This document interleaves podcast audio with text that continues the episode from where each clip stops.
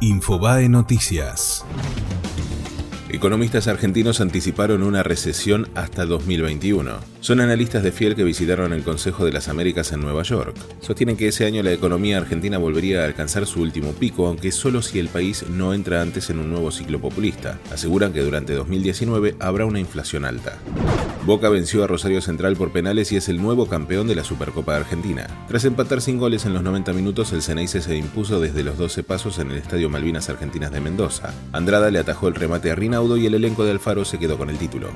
El peronismo no cae y el gobierno negocia la firma de un documento para tratar de transmitir tranquilidad a los mercados. Miguel Ángel Pichetto se lo propuso a Mauricio Macri que avaló la idea. El responsable de las negociaciones por parte del gobierno es el ministro del Interior Rogelio Frigerio. Ramos Padilla investiga a Carrió, Oliveto y Zubik por presunto espionaje ilegal.